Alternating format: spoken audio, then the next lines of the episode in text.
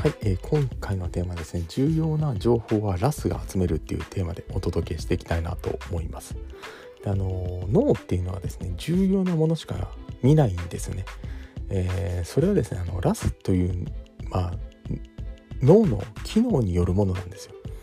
であの例えばこうハワイ旅行に行こうと決めると、まあ、これまであることすらこう知らなかった旅行会社が目に留まったりパンフレットをこう手に、えー、したりとかするんですよね。また電車の宙づりだったりとか雑誌の表紙のハワイのこう文字が飛び込んでくるようになってくるんですよ、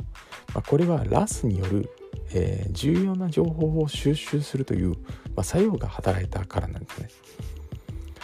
あの知識を得たいだったりとか知りたいと思うことが情報収集活動になるということなんですね。自分にこうゴールがなかったりどんなことにもこう興味を持てなかったりすると情報っていうのは集まってこないんです。自分にとって重要でないため知識の蓄積っていうのができていかないんですね、まあ、それどころかラスが働かないため自分にとって重要でない情報をどんどん受け入れることになってしまうんですよ。例えばこう飲み屋で聞かされる上司の愚痴だったりとか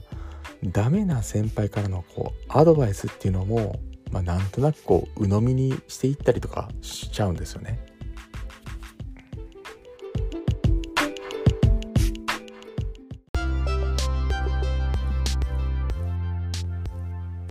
今回も最後まで視聴していただきましてありがとうございました。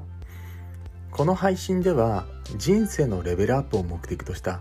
自身の失敗経験から学ぶ成功法則っていうのを語っています。また資本主義経済の中で人生レベルを飛躍していくためには自分で稼ぐ力を養うのが最優先事項だと考えております。自由度の高い生き方をこう体現するには自分のビジネスを持つという視点がとても大事な考え方です。今後の時代の背景から一人起業をしたい方やビジネスを持ちたいと思う方にはですね、おすすめな無料ビジネス講座も行っていますので、チャンネルの説明ページからぜひともご登録お願いいたします。ではまた次の放送でお会いいたしましょう。